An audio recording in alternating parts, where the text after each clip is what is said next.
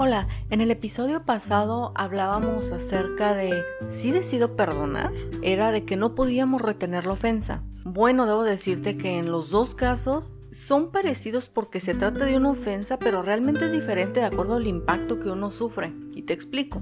En el episodio antepasado acerca de retener la ofensa te hablaba como algunas cosas que había hecho mi papá a mí me habían dolido y me habían causado recelo, dolor, pero en el que se llama Si decido perdonar, te hablaba como otra persona me había dicho unas palabras que me habían herido y esas no me habían causado recelo, me, me causaron coraje.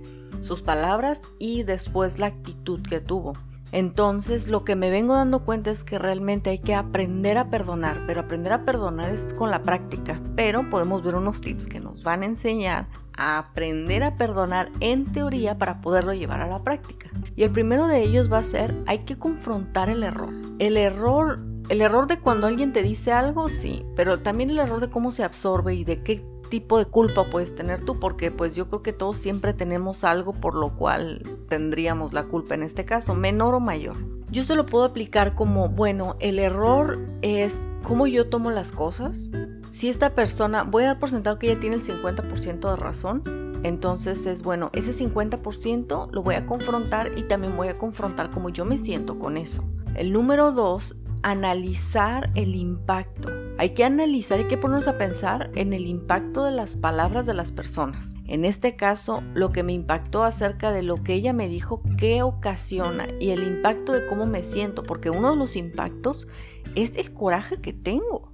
No tanto por sus palabras, sino por su actitud. Todo eso lo menciono en el episodio pasado. El impacto de que ya no me siento cerca de esta persona. Antes me sentía muy cerca, pero ahora ya no como también el hecho de que, como te comentaba, es este, es este coraje en el que quieres hacerte justicia. No, no me refiero como venganza, sino como justicia.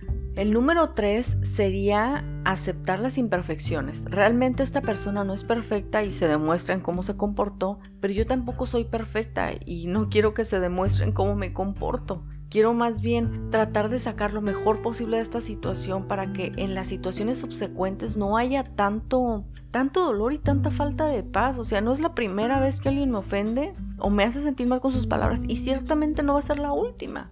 Entonces lo que quiero es aprender a lidiar con eso para que las próximas veces sea, bueno, más llevadero. Y el número cuatro es retarnos a ser mejores. ¿Qué es lo mejor que uno puede sacar de esto? Bueno, yo no puedo controlar que alguien me diga cosas que me hieran, tú tampoco lo puedes controlar. Lo que puedes controlar es cómo las recibes. Y la reacción por fuera es una, la reacción externa es una, y siempre uno intenta aparentar como que no pasa nada, no pasa nada, pero si es de confianza, entonces lo demuestras. Pero luego otra cosa es lo que pasa en nuestro corazón, y es de eso de lo que quiero hablar. Es el reto para ser mejores, pero dentro de nuestro corazón, sentirnos mejores en nuestro corazón.